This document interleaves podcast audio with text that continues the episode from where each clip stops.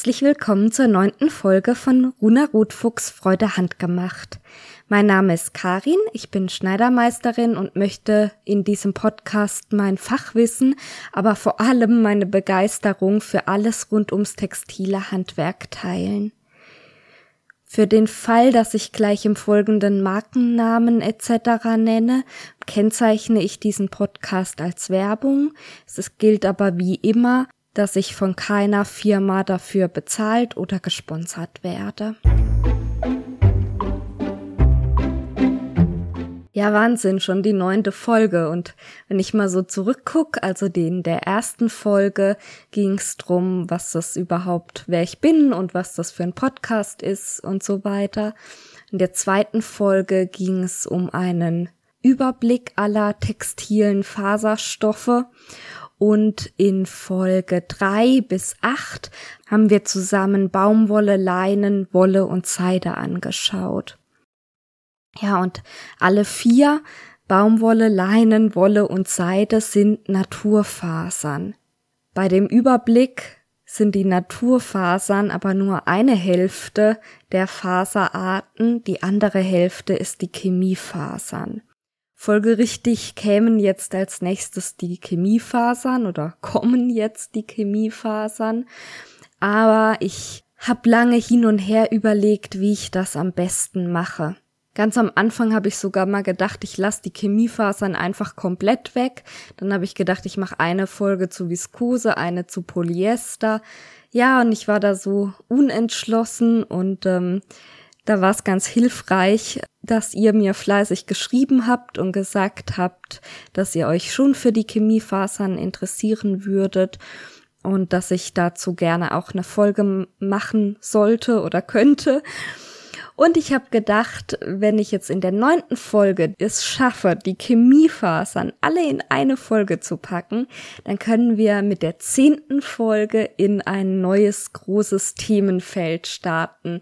Und das passt dann irgendwie auch ganz gut. Ja, und deshalb habe ich mich jetzt dazu entschieden, keine einzelne Chemiefaser speziell zu beleuchten, so wie ich das zum Beispiel mit der Baumwolle gemacht habe, wo dann eine ganze Folge nur über die Baumwolle war. Das könnte man zum Beispiel mit Viskose natürlich ohne weiteres auch machen oder über Polyester oder oder oder sondern es wird in dieser Folge eben so einen Überblick über die Chemiefasern geben und ich hoffe, dass da ein, zwei interessante Sachen für euch dabei sein werden.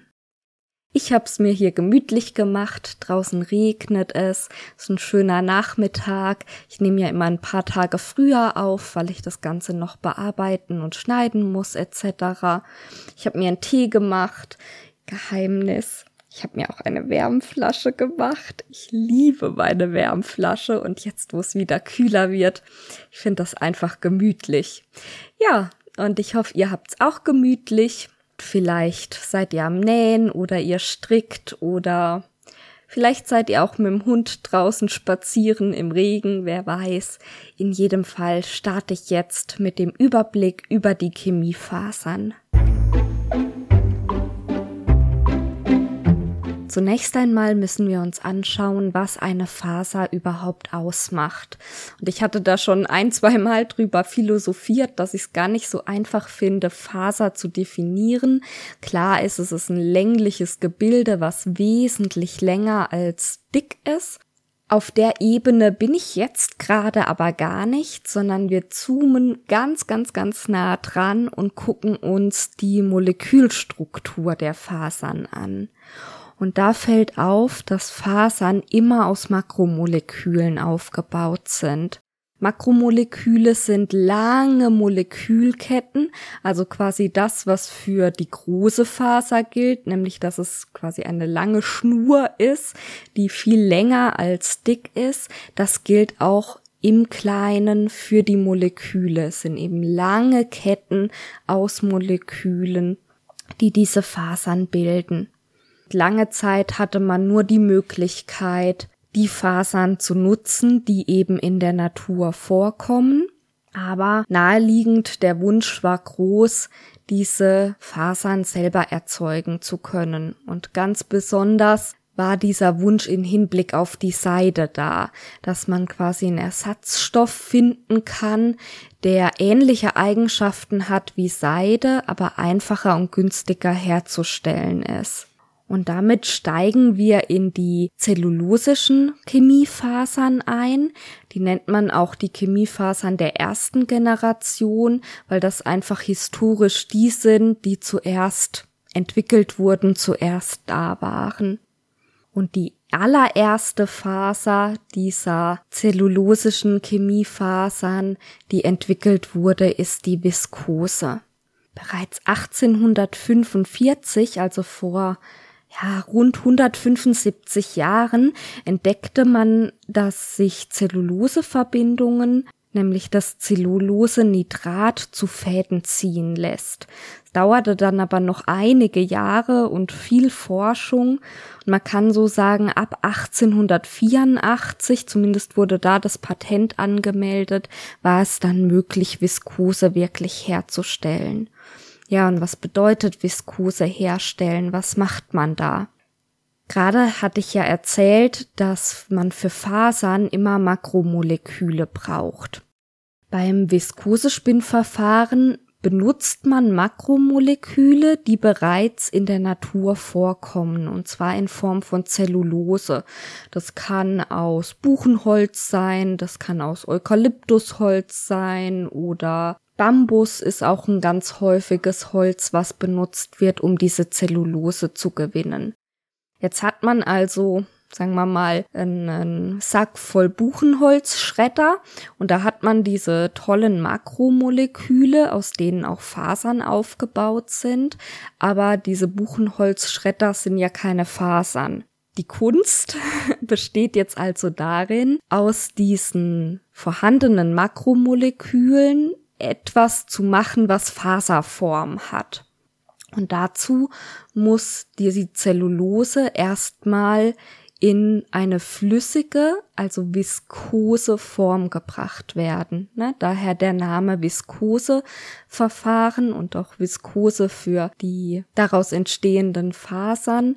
Viskos heißt eigentlich einfach flüssig. Im Wesentlichen wird dafür die Zellulose, die natürlich im Vorfeld ein bisschen aufbereitet werden muss, in Natronlauge aufgelöst. Und dann hat man so eine Substanz, die ist so ein bisschen wie Honig, also so zähflüssig und auch gelblich im Aussehen. Und diese Masse wird dann durch Spinndüsen gepresst. Im Grunde müsst ihr euch das vorstellen wie bei einer Spätzlepresse, wo der Teig durch diese oder bei Nudeln wird das äh, ja auch gemacht, ne? Die Spaghetti, die durch die Nudelpresse gedrückt werden. So ähnlich funktioniert das auch bei der Viskose oder bei allen Chemiefasern letztlich. Also diese Masse wird durch Spinndüsen geschickt und dabei entstehen keine Nudeln, sondern man spricht von Filamenten.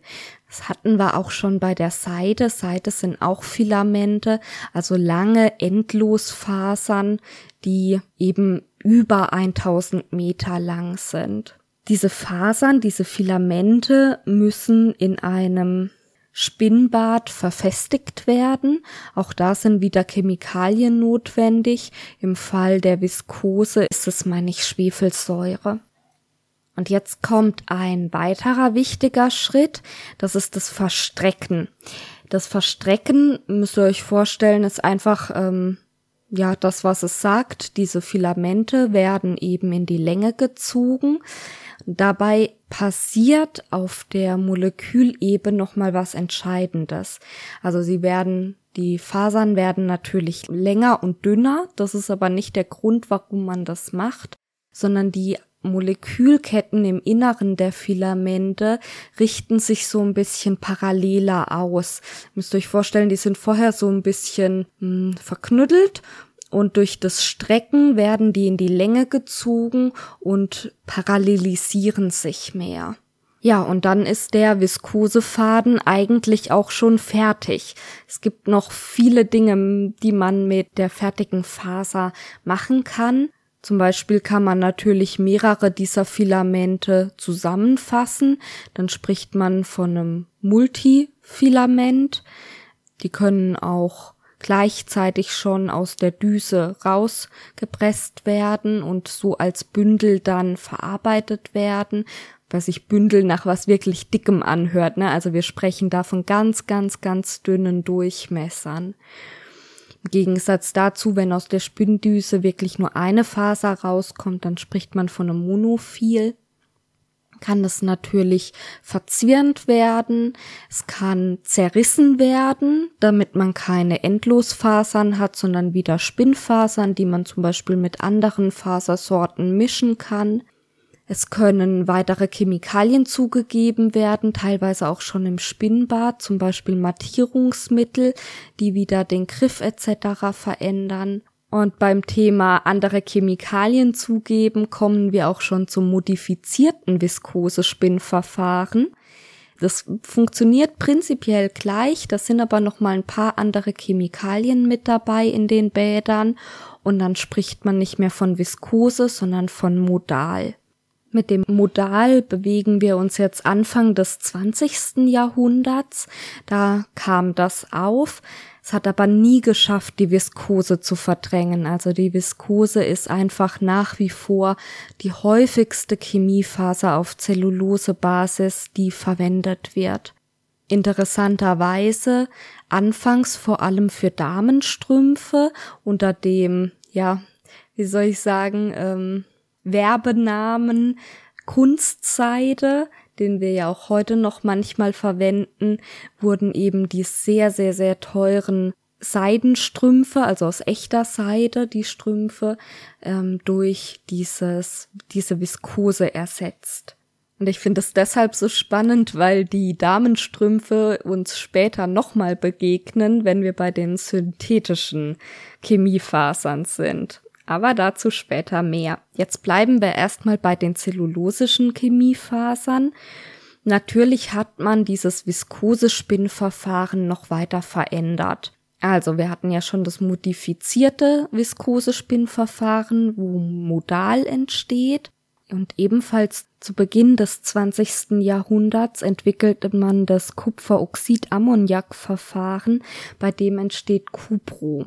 Allerdings und da kommen wir jetzt zu einem ganz großen Punkt, ähm, ist dieses Verfahren extrem umweltschädlich und ist deshalb in Deutschland auch verboten. Auch das Viskoseverfahren ist alles andere als toll für die Umwelt.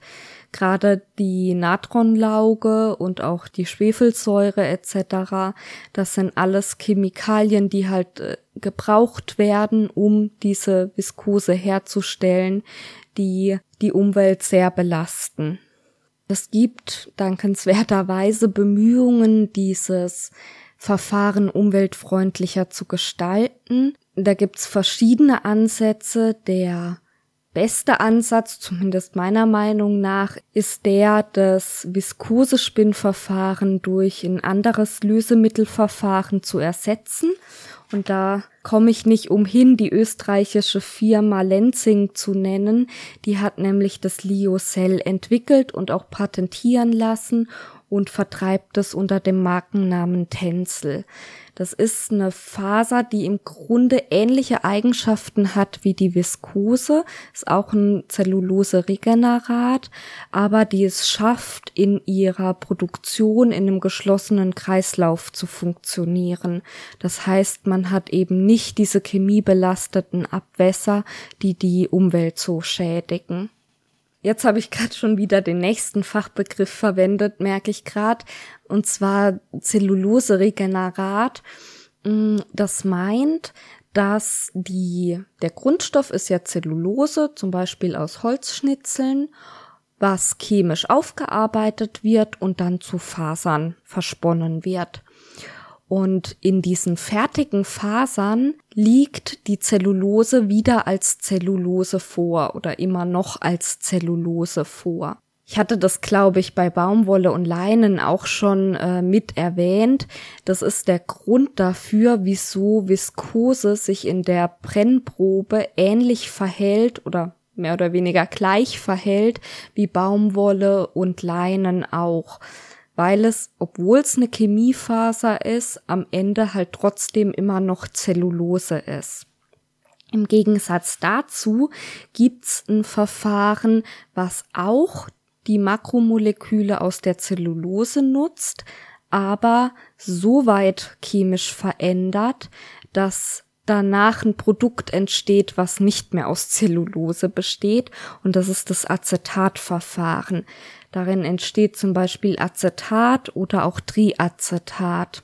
Ich kenne Triacetat vor allem daher, ich weiß nicht, ob das unter Hobbyschneidern auch so bekannt ist, aber es gibt einen Futtertaff, der heißt Venezia, der wird bei Maßschneidern viel verwendet oder zumindest in den Kreisen, wo ich mich bewege, äh, ist das bekannt, Venezia-Futter. Und ähm, der besteht zu einem Großteil aus Triacetat. Das heißt, auch da ist der Grundstein Zellulose, aber er wird eben verändert und deshalb ist es ein Zellulose-Derivat, also ein, ein, eine veränderte Zellulose. Und das ist, glaube ich, ein guter Übergang zu den synthetischen Chemiefasern. Die synthetischen Chemiefasern gehen noch einen Schritt weiter als die zellulosischen Chemiefasern. Deshalb werden sie auch, auch weil sie zeitlich danach entstanden sind, Chemiefasern der zweiten Generation genannt. Die zellulosischen Chemiefasern nutzen Makromoleküle, die in der Natur vorkommen, eben die Zellulose. Ah, das könnte übrigens auch was anderes sein. Es gibt auch Chemiefasern mit natürlichen Polymeren, zum Beispiel aus Milchproteinen. Aber die sind halt sehr, ja, unbedeutend. In der Übersicht, in der zweiten Folge hatte ich die, glaube ich, aber der Vollständigkeit halber auch erwähnt. Ja, was machen wir jetzt aber, wenn wir noch einen Schritt weiter gehen wollen und uns quasi auch diese Molekülketten selber bauen wollen? Dann gibt's drei Verfahren, wie wir aus kleinen Molekülen lange Molekülketten herstellen können. Das ist die Polymerisation, die Polykondensation und die Polyaddition.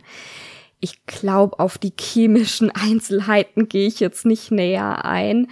Das spielt auch eigentlich für die Benutzung und für den weiteren Überblick keine Rolle. Es sind einfach, was ihr wissen müsst, es sind drei Möglichkeiten, um aus kleinen Molekülen große Molekülketten zu bauen.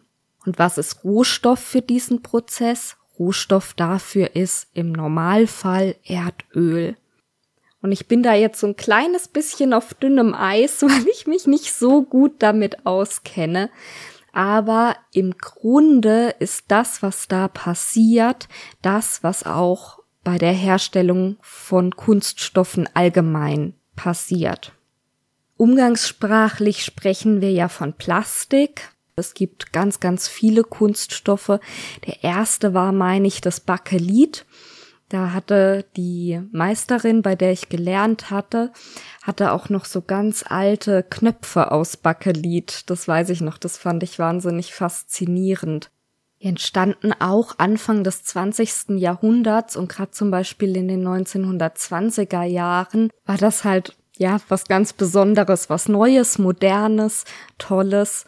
Und vom Bakelit zum Polyester war es dann gar nicht mehr so weit.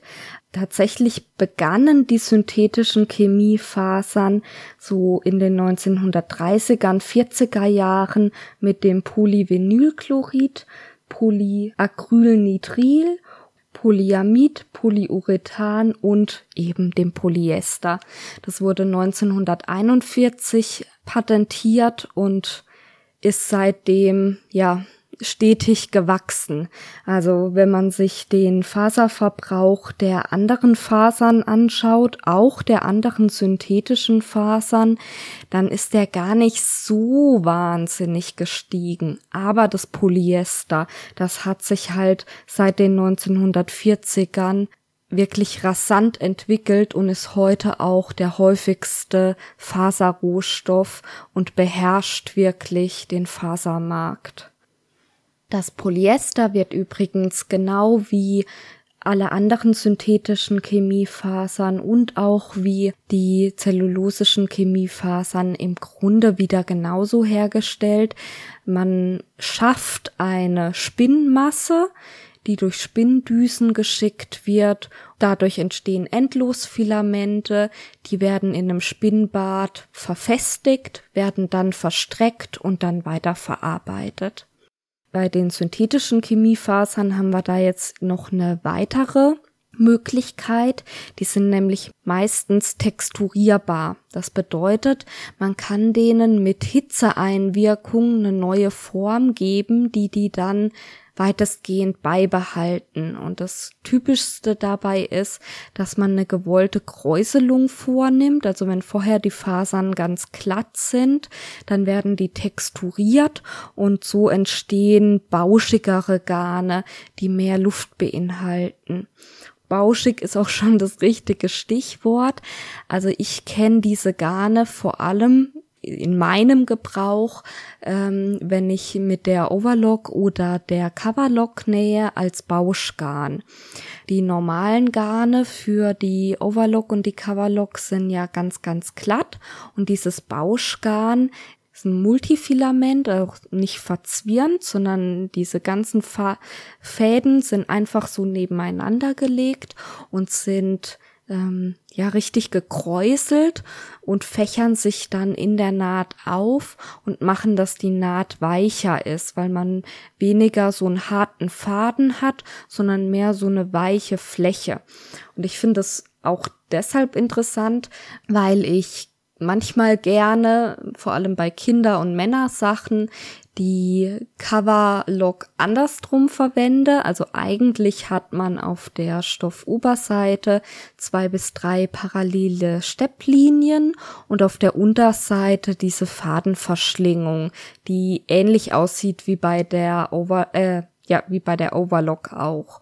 Und wenn man das andersrum macht, dann hat das so einen sportlichen Charakter, so ein bisschen wie die ähm, Flatlock-Nähte von der Industrie.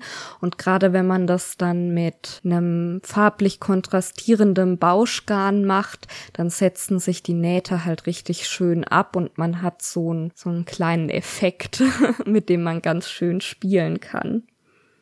Und jetzt kommen wir auch auf die Nylonstrümpfe. Ah, jetzt habe ich mich schon verplappert, genau auf die Damenstrümpfe zurück. Die wurden dann nämlich so ab den 1950ern nicht mehr aus Kunstseide, also Viskose hergestellt, sondern Nylon war der neue Durchbruch.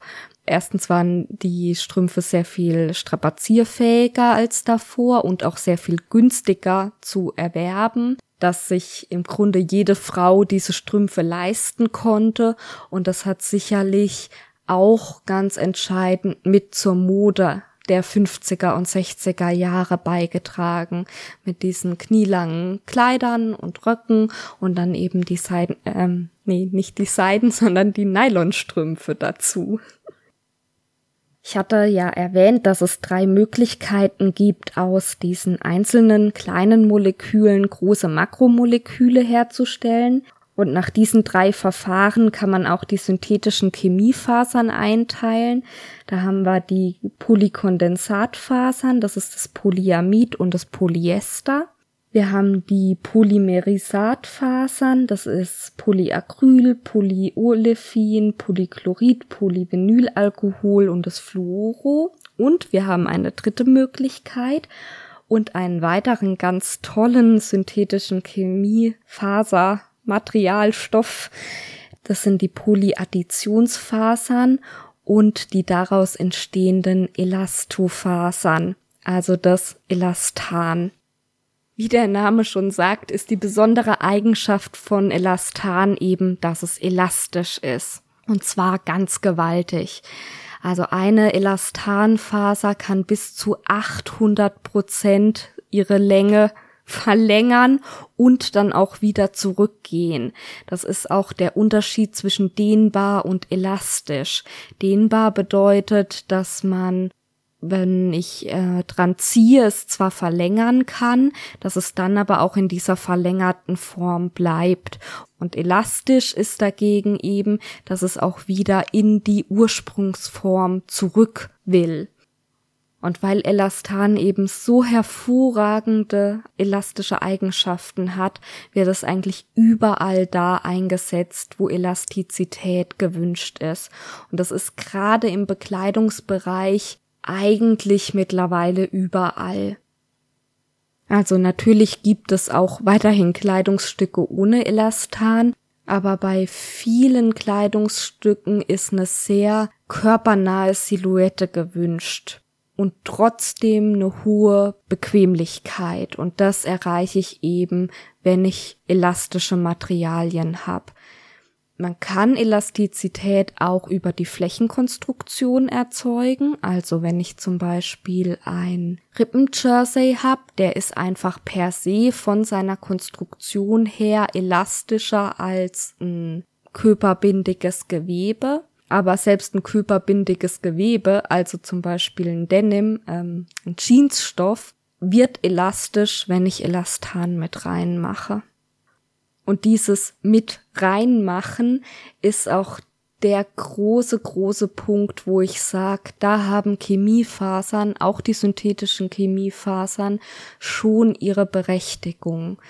Also natürlich bin auch ich kein Fan von einem reinen Polyesterstoff. Nicht nur, weil wir eben das Thema mit Mikroplastik haben, weil wir das Thema mit Erdöl haben etc., sondern auch, weil ich einfach, ich, also ich möchte kein T-Shirt tragen aus 100% Polyester. Ich ähm, glaube, da würde ich nach fünf Minuten schon riechen, wie, weiß ich nicht. Aber ein T-Shirt aus Baumwolljersey mit 5% Elastan, das ist halt schon toll. Und auch das Polyester hat ja seine Berechtigung. Zum Beispiel in handgestrickten Socken, da sind normalerweise immer so 80% Schurwolle und 20% Polyester, weil das Polyester einfach die Haltbarkeit erhöht. Denkt, da muss man einfach von Fall zu Fall abwägen und ja, manchmal habe ich so das Gefühl, es werden Schubladen aufgemacht, Naturfasern gleich gut, Chemiefasern gleich schlecht. Und dann werden die zellulosischen Chemiefasern meistens noch eher zu den Naturfasern gerechnet, obwohl es keine Naturfasern sind, aber dann passt das für einen irgendwie schön mit äh, mit diesen Schubladen mit gut und schlecht. Und das kann man halt nicht sagen, weder wenn man auf bekleidungsphysiologische Eigenschaften guckt, noch auf Umweltaspekte. Es ist halt leider wie meistens sehr viel komplexer. Und wahrscheinlich ist zumindest für mich die beste Lösung, wenig zu kaufen und das, was ich kaufe, aber wirklich wertzuschätzen, lange zu benutzen und Freude dran zu haben Oh je, jetzt bin ich schon wieder in dieses äh, Umweltthema abgerutscht. Ich will da eigentlich gar nicht so drauf eingehen, aber irgendwie passiert das jedes Mal. Und ich glaube, das hat aber wirklich was mit dieser Faser-Thematik zu tun. Nächstes Mal werden wir ja mit dem nächsten Themenblock beginnen. Und da bin ich mal gespannt, ob es mir genauso gehen wird. Ich glaube, dieses Umweltthema ist halt speziell bei den Fasern und bei den Rohstoffen irgendwie so offensichtlich, dass ich das Gefühl habe, ich, ja, ich muss es ansprechen. Ansprechen ist eine gute Überleitung. Ich wollte nämlich noch zwei andere Fasergruppen ansprechen bei den Chemiefasern. Und zwar hatten wir ja die erste Generation, die Zellulosefasern, die zweite Generation, die synthetischen Fasern. Und dann spricht man noch von einer dritten und einer vierten Generation. Mit dritte Generation meint man Chemiefasern, die relativ neu entstanden sind, zum Beispiel aus Kohlenstoff, Glas oder Aramid, also ähm, Kevlar zum Beispiel, wäre eine Chemiefaser aus der dritten Generation. Und mit vierte Generation meint man die Mikrofasern. Und über die will ich auch noch kurz was erzählen, weil ich glaube, im Gegensatz zu Kevlar begegnen uns Mikrofasern beim Nähen oder auch im Alltag öfter mal. Und Mikrofaser sagt eigentlich nur, dass sie sehr, sehr dünn sind. Also mikro klein sagt nichts darüber aus, was für eine Faser, was für eine Chemiefaser das ist. Es kann Polyester sein, das kann Polyamid sein, das kann ähm, irgendwas anderes sein. Es sagt einfach nur darüber was aus, dass sie ganz, ganz, ganz, ganz, ganz, ganz dünn sind. Und zwar spricht man von Mikrofaser, wenn sie dünner als ein D-Tex sind.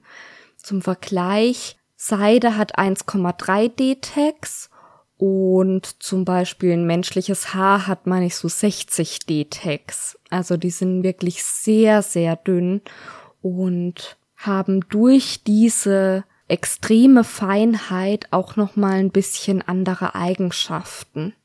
Diese Staublappen aus Mikrofaser, die so eklig an den Händen sich anfühlen, die kennt ja, glaube ich, jeder aber auch in der Bekleidung und damit für uns Nähende sind Mikrofasern interessant. Zum Beispiel bei so ganz dünnen Wetterschutzbekleidungen, ne, wie, wie so Regenjacke, das sind meistens Mikrofasern. Oder viele Fliese beinhalten Mikrofasern. Ja, das war meine Zusammenfassung zu den Chemiefasern. Ach so, ein letztes noch, genau. Bei der Brennprobe, die ich ja jetzt immer mit erzählt habe, die Zellulosefasern verhalten sich wie Zellulose, sprich verbrennen mit einer hellen Flamme, riechen nach verbranntem Papier und es bleibt so eine zerreibbare Asche zurück und die synthetischen Chemiefasern verbrennen wie Plastik, also wie Kunststoff halt, weil es ja Kunststoffe sind. Ähm, das heißt, das ist so zögerlich verlöschend, brennt nicht so richtig gut und ähm, es stinkt ziemlich nach verbranntem Plastik und es bleiben so harte Klümpchen zurück.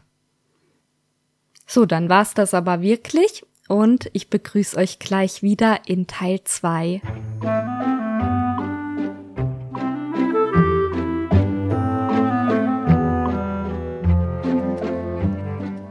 da bin ich wieder. Ich darf dieses Mal wieder jemandem danken. Darüber freue ich mich immer ganz besonders. Ich habe nämlich einen neuen Patreon. Das ist die liebe Katrin, die unterstützt mich jetzt auch mit einem finanziellen Beitrag zu den Umkosten, die ich bei diesem Podcast habe, ne, durch Hostingkosten und die Technik und so weiter. Das ist ganz, ganz toll. Auch an euch anderen, die ihr mich schon länger unterstützt. Vielen, vielen Dank und auch an alle, die mich nicht finanziell unterstützen, aber die einfach meinen Podcast hören, die mich vielleicht schon weiterempfohlen haben oder mir eine E-Mail geschrieben haben oder auf anderem Wege Rückmeldungen zukommen lassen haben. Vielen Dank, das ist äh, eine ganz große Motivation. Ja, und Patreon ist auch ein gutes Stichwort. Ich mache nämlich für meine Patreons einmal im Monat eine Nähanleitung und die habe ich gerade noch im September geschafft. Heute ist ja der, also wenn ihr das hört, äh, jetzt wo ich aufnehme, ist noch September, aber wenn ihr das hört, dann ist äh, mindestens mal der 1. Oktober. Die September-Anleitung habe ich gerade so noch im September rausgebracht und habe da wieder zwei, drei Sachen, die mir beim Anleitungsschreiben aufgefallen sind, wo ich gedacht habe, auch jemand, der jetzt die Anleitung nicht hat, kann davon vielleicht profitieren, wenn ich davon ein bisschen erzähle. Das möchte ich gleich tun, weil das Thema, das ich eigentlich gerne im zweiten Teil gemacht hätte, muss ich, glaube ich, noch mal zwei Wochen schieben.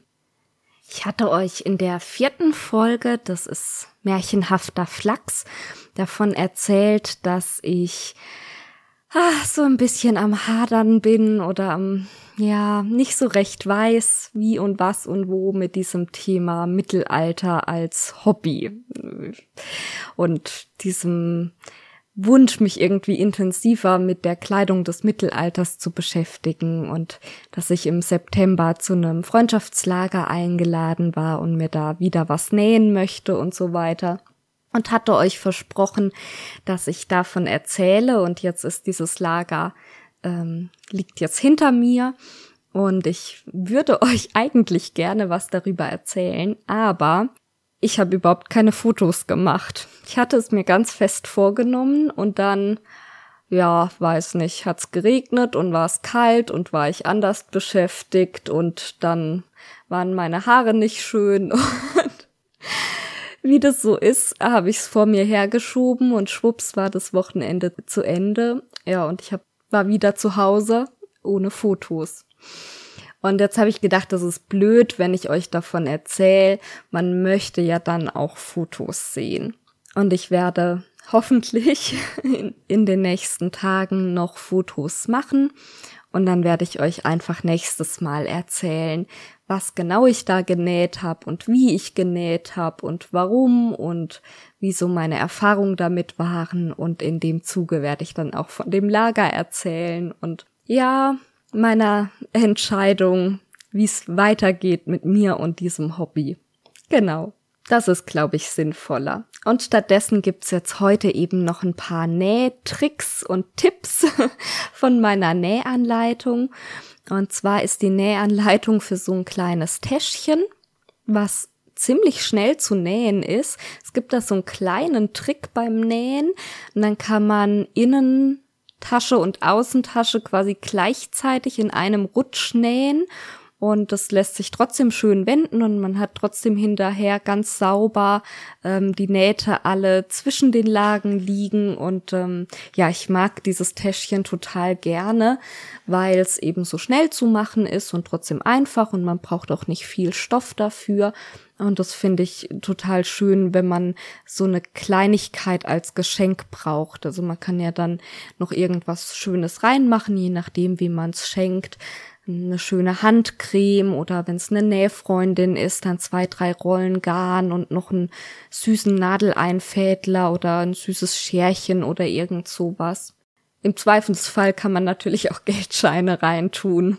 Ja, das mag ich also total gern, dieses Schnittmuster oder diese Art, diese Täschchen zu nähen. Wenn man es ein bisschen vergrößert, ist es auch toll als Projekttasche für Strickprojekte, weil man eben keinen Reißverschluss hat. Ähm, Reißverschlüsse sind immer blöd bei Projekttaschen für diejenigen, die nicht selber stricken, weil sich die Wolle eventuell in dem Reißverschluss verhakt. Verschluss ist auch genau das Thema. Das Täschchen hat nämlich, zumindest in der Version, wie ich es jetzt geschrieben habe, einen Magnetverschluss. Und ich liebe diese Magnetverschlüsse. Die gibt's von ganz vielen verschiedenen Firmen in verschiedenen Größen und in Gold oder Messing oder Silberfarben. Ich habe da eigentlich immer eine kleine Sammlung zu Hause, weil ich die wirklich gern verwende. Die sind total einfach anzubringen und machen einfach was her. Also ich finde, so ein Täschchen wirkt damit viel, ja, professioneller als mit einem Druckknopf zum Beispiel. Das wäre natürlich eine Alternative, habe ich auch schon gemacht, dass man einen Druckknopf anbringt. Gerade die Standsdruckknöpfe finde ich auch ziemlich cool. Camsnaps mag ich ehrlich gesagt gar nicht. Die sind zwar schön günstig und die gibt's zwar in allen Farben, aber ich finde, wenn man die mit der Handpresse reinmacht, gehen die einfach sehr, sehr schwer auf und zu und ich finde sie ehrlich gesagt auch nicht besonders schön. Aber das ist ja Geschmackssache. Ich wollte zu den Magnetknöpfen noch sagen, dass es eben ganz, ganz wichtig ist, die Stelle, wo der Magnetknopf reinkommt, mit einer stabilen Einlage zu verstärken, die aufgebügelt wird. Bei dem Täschchen jetzt hat man an einer Stelle sowieso schon Einlage aufgebügelt und an der anderen Stelle wird extra was aufgebügelt weil um diesen Knopf anbringen zu können, muss der Stoff ganz leicht eingeschnitten werden, dass man diese Metalllaschen da durchstecken kann und dann werden die auf der Rückseite auseinandergebogen. da wäre der Stoff eben sehr einreißgefährdet oder dass dieser Einschnitt noch weiter ausreißt, wenn der nicht vorher verstärkt wäre. Und dann habe ich in der Anleitung bei dem Magnetknopf von Weibchen und Männchen geschrieben und wollte das noch mal kurz erläutern für diejenigen, die die Anleitung lesen, aber ich denke, es ist auch interessant für alle anderen. Und zwar spricht man bei Druckknöpfen von Männchen und Weibchen. Also ein Druckknopf hat ja immer ein Teil mit so einem Nupsi dran, was halt so nach außen geht. Das ist das Männchen. Und das Gegenstück dazu hat eine Vertiefung, wo dieser Nupsi dann reinpasst. Das ist halt das Weibchen. Das habe nicht ich mir ausgedacht. Das ist offiziell äh, im, ich weiß nicht, nee, Jargon sagt man das so. Und das Männchen ist immer oben. also das ist ja im Grunde wurscht, wenn man das andersrum macht. Aber guckt euch mal Kleidungsstücke oder Taschen an. Es ist wirklich so.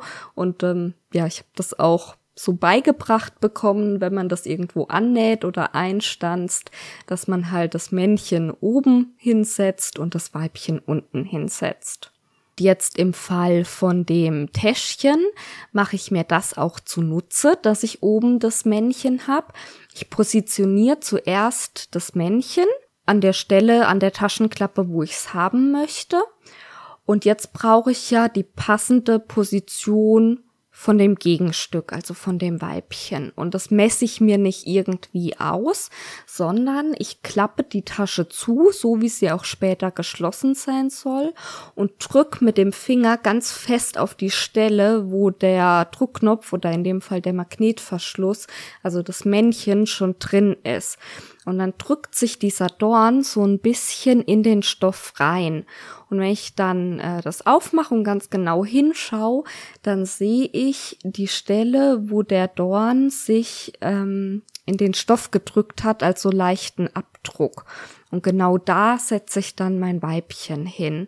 Dann habe ich nicht das Problem, dass ich irgendwie gucken muss, wie das später zueinander passt, dass die Position genau stimmt, sondern habe das halt sehr schnell, sehr einfach und ziemlich fehlersicher gemacht.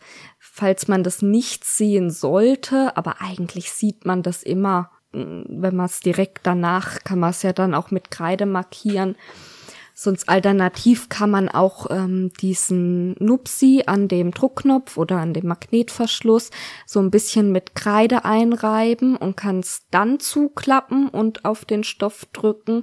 Dann hätte man halt so eine Kreidemarkierung an der Stelle. Dann habe ich noch zwei weitere Tipps. Der eine ist ganz schnell gesagt. Und zwar gibt es ja manchmal bei Nähprojekten Stellen, wo es wichtig ist, dass irgendwas wirklich genau aufeinander kommt.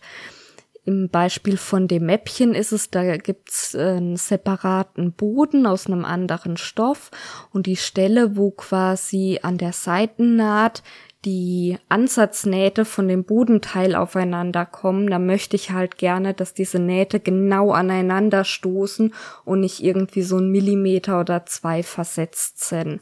Anderes Beispiel wäre, wenn man einen Streifenstoff hat und man möchte, dass die Streifen in der Naht genau aufeinander kommen und nicht irgendwie so ein Millimeterchen versetzt sind.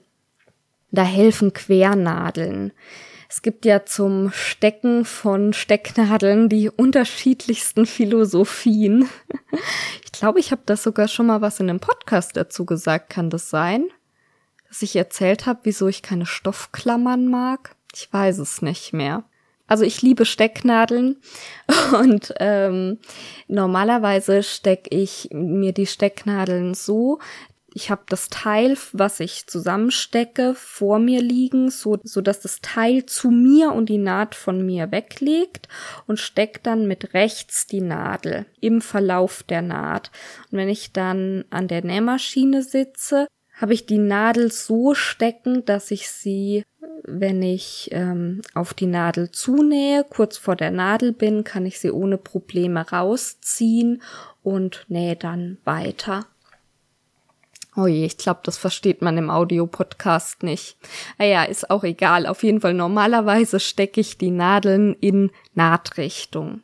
Aber an solchen Stellen, wo es unbedingt sein muss, dass die genau passend sind, da stecke ich mir eine Quernadel. Das heißt, genau an der Stelle stecke ich die Nadel quer zu der Naht, die ich nähen möchte und dann lasse ich die Nadel da drin stecken und nähe wirklich über die Nadel drüber. Das ist nicht ideal, man sollte nicht prinzipiell immer über Nadeln nähen, auch über Quernadeln, also über Längsnadeln sowieso nicht. Dann äh, geht euch die Nähmaschinennadel kaputt, aber auch über Quernadeln, das ist nicht ideal. Aber gerade an so wichtigen Stellen kann man das schon mal machen. Da passiert jetzt nichts Schlimmes. Und erst nach dem Nähen ziehe ich dann diese Quernadel raus und dann habe ich halt wirklich diese Stelle genau aufeinander fixiert. So, und der letzte Tipp betrifft die Rundung an der Taschenklappe. Ich hatte ja schon über Ecken gesprochen. Jetzt machen wir heute die Rundungen, dann sind wir auf dem Feld komplett. Ähm, wie bei der Ecke auch, nutze ich in Rundungen normalerweise einen kleineren Stich. Das hat bei der Rundung den Grund, dass ich ja auch die Nahtzugabe verschneiden muss und ich bilde mir ein, dass dieser kleinere Stich dem Stoff irgendwie mehr Halt gibt. Und ich finde auch, dass wenn man es wendet, dass es schöner wird, die Rundung, wenn es ein kleinerer Stich ist. Also je nachdem, jetzt bei der Rundung von der Taschenklappe habe ich einen Zweierstich genommen. Wenn das eine ganz, ganz enge Rundung ist, dann könnte ich auch einen anderthalber Stich nehmen oder sogar na, ein Einser ist schon sehr klein, aber auf jeden Fall einen kleineren Stich wie normalerweise. Und jetzt ist es so, dass man sehr, sehr oft liest, dass man die Nahtzugabe einschneiden soll. Im Fall von einer konvexen, also nach außen gebogenen Rundung soll man so Eckchen aus der Nahtzugabe rausschneiden und im Fall von einer konkaven, also einer nach innen gebogenen Rundung soll man ähm, nur einschneiden. Das funktioniert auch. Die Nahtzugabe, also ich kann eine drei Zentimeter lange Nahtzugabe da dran lassen. Wenn ich da Eckchen rausschneide, beziehungsweise die Nahtzugabe einschneide, dann legt die sich um die Rundung. Aber gerade bei Stoffen, wo sich die Nahtzugabe so ein bisschen durchdrückt, habe ich halt das Problem, dass ich unter Umständen später sehe, wo die Nahtzugabe ist und wo die aufhört und dann hab, ist es so eine Unebenheit überall da, wo ich eingeschnitten habe. Und die Alternative dazu, die geht schneller und ich finde, sie sieht ordentlicher aus, ist die Nahtzugabe einfach zurückzuschneiden. Also in Rundungen schneide ich die Nahtzugabe so auf zwei Millimeter zurück. Da muss ich nichts einschneiden, muss keine Eckchen rausschneiden und so weiter kann das Teil wenden und diese zwei Millimeter, die legen sich selbst beim störrischsten Stoff, also selbst bei einem Kunstleder oder so, das legt sich dann. Prinzipiell ist ja dieses Problem, dass man die Nahtzugabe in Rundungen verschneiden muss, kommt daher, dass bei einem Kreis, je weiter weg vom Mittelpunkt ich bin, also je größer der Radius, desto länger ist der Umfang. Und das ist halt, wenn ich jetzt eine nach außen gebogene Kurve habe, also einen konvexen, ich muss immer kurz überlegen, eine konvexe Rundung, dann ist die Nahtzugabe länger als die Stelle, auf die sie geklappt wird. Und das würde zu Kuddelmuddel führen und deshalb muss ich Teile rausschneiden, damit die sich flach hinlegen kann. Aber wenn ich die auf zwei Millimeter kürze, dann ist der Unterschied zwischen der Strecke, wo die Nahtzugabe ursprünglich ist und der, wo sie hingeklappt wird, so minimal, dass sich das schön legt. Und wenn ich das gewendet habe und es liegt noch nicht schön, das ist ja üblicherweise, ne, man dreht das Teil um und dann ist erstmal der Stoff noch so ein bisschen verknautscht, Bei geraden Linien kann man das sehr gut machen. Das hatte ich auch bei der Ordnerhülle, meine ich, erzählt. Wenn man die Naht vorher auseinanderbügelt oder zumindest flach bügelt, dann legt sich der Stoff automatisch schon so, dass die Naht ganz an der Kante ist.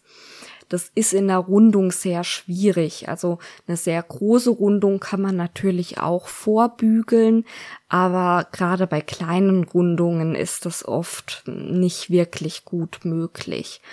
Und ähm, auch da gehe ich ungerne hin und ähm, mach mit einem Bleistift oder einer Schere oder so. Viele gehen ja dann so in das Teil rein, was sie wenden wollen und drücken da mit Gewalt nach außen. Das würde ich, wenn es geht, vermeiden. Meistens reicht es, wenn man das Teil, was gewendet wurde, so ein bisschen zwischen den Fingern hin und her schiebt, also die zwei Stofflagen so gegeneinander schiebt und dann stülpt sich das mit der Zeit von alleine nach außen und dann kann man es noch ordentlich flach bügeln. Und wenn man mit was reinfährt und von innen das rausstülpen möchte, dann am besten mit den Fingern weil man da halt wirklich mehr Gefühl drin hat oder mit einem stumpfen Gegenstand, zum Beispiel mit dem Ecken- und Kantenformer von Prüm arbeite ich gern. Der hat eine spitze in Anführungsstrichen Seite und so eine gerundete Seite und da kann man das auch schön ausstreichen.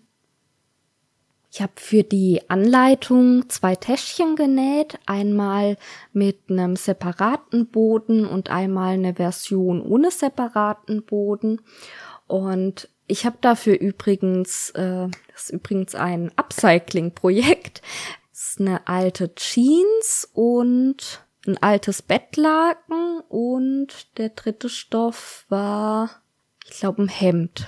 Weiß ich jetzt gerade gar nicht. War auch in meiner Upcycling-Kiste da finde ich gerade dieses Projekt total geeignet dafür, ähm, weil man halt nicht so viel Stoff braucht und im Grunde eignen sich ja so gut wie alle Stoffe für Täschchen, also zumindest alle festen Stoffe. Und da kann man total schön ausrangierte ja, Jeans oder Hemden oder Bettwäsche, Tischwäsche, Gardinen kann man dafür total schön wiederverwenden. Das mag ich total, wenn man Dingen so nochmal eine zweite Chance geben kann. Bei mir haben sie jetzt als Anschauungsmodell gedient und jetzt kriegen sie eine zweite Chance oder in dem Fall wäre es ja dann die dritte Chance, als kleine Freude für euch zu dienen. Und zwar würde ich sie gerne verlosen ich habe mir überlegt, ob ich an zwei verschiedene Leute verlose, aber dann, aber dann habe ich gedacht, äh, irgendwie wer kriegt dann das eine und wer das andere und irgendwie war es mir zu kompliziert. Und deshalb kriegt jetzt die oder der Gewinner des Gewinnspiels einfach beide Täschchen. Ich finde die auch ganz süß so als Set, weil der Außenstoff von dem einen der Innenstoff vom anderen ist. Sonst darf der Gewinner auch sehr gerne eins davon wiederum weiter verschenken. Das ist doch toll, wenn die Sachen mehrfach Freude bereiten. In diesem Sinne, wenn euch die Täschchen gefallen, ich verlinke euch auch ein Bild in den Show Notes und ihr die gewinnen möchtet, dann schreibt mir an meine E-Mail-Adresse kontakt at runa-rotfuchs.de schreibe ich auch in die Show Notes mit dem Betreff Gewinnspiel bis zum, hm, wie lang machen wir? Machen wir mal drei Wochen. Ich glaube, dann hat jeder eine Chance, auch die, die den Podcast nicht immer sofort hören. Also dann wäre das bis zum 22. Oktober. Ihr braucht in die E-Mail nix reinzuschreiben, keine Adresse oder so. Das frage ich dann nach, wenn ich euch anschreibe, dass ihr gewonnen habt. Einfach nur eine E-Mail mit dem Betreff Gewinnspiel an kontakt@runa-rotfuchs.de. Und dann freue ich mich, wenn die Täschchen jemandem eine Freude bereiten. Und ich bedanke mich ganz herzlich fürs Zuhören wünsche euch ein schönes Wochenende und sag bis bald. Ciao.